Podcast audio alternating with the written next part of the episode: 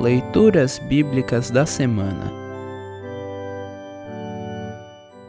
O salmo para o quarto domingo na quaresma é o Salmo 32.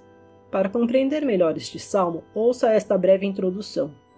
Esta poesia de Davi é um dos sete salmos penitenciais, isto é, orações que expressam a tristeza por pecados cometidos, seguida pelo arrependimento e pelo pedido de perdão.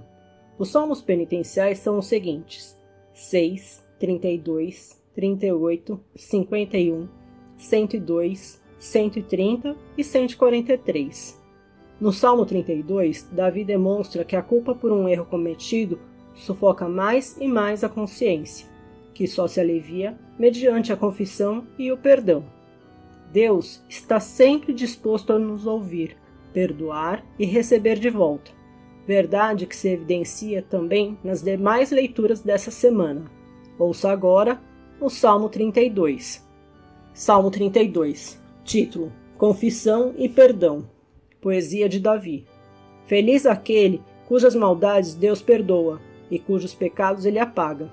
Feliz aquele que o Senhor Deus não acusa de fazer coisas más e que não age com falsidade. Enquanto não confessei o meu pecado, eu me cansava chorando o dia inteiro.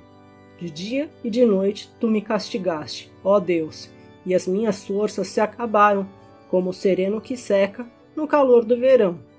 Então eu te confessei o meu pecado, e não escondi a minha maldade. Resolvi confessar tudo a ti, e tu perdoaste todos os meus pecados. Por isso, nos momentos de angústia, todos os que são fiéis a ti devem orar. Assim, quando as grandes ondas de sofrimento vierem, não chegarão até eles. Tu és o meu esconderijo, tu me livras da aflição. Eu canto bem alto a tua salvação, pois me tens protegido. O Senhor Deus me disse: Eu lhe ensinarei o caminho por onde você deve ir. Eu vou guiá-lo e orientá-lo. Não seja uma pessoa sem juízo, como o cavalo ou a mula que precisam ser guiados com cabresto e rédeas para que obedeçam.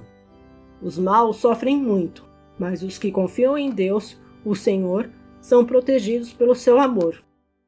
Todos vocês que são corretos, alegrem-se e fiquem contentes por causa daquilo que o Senhor tem feito.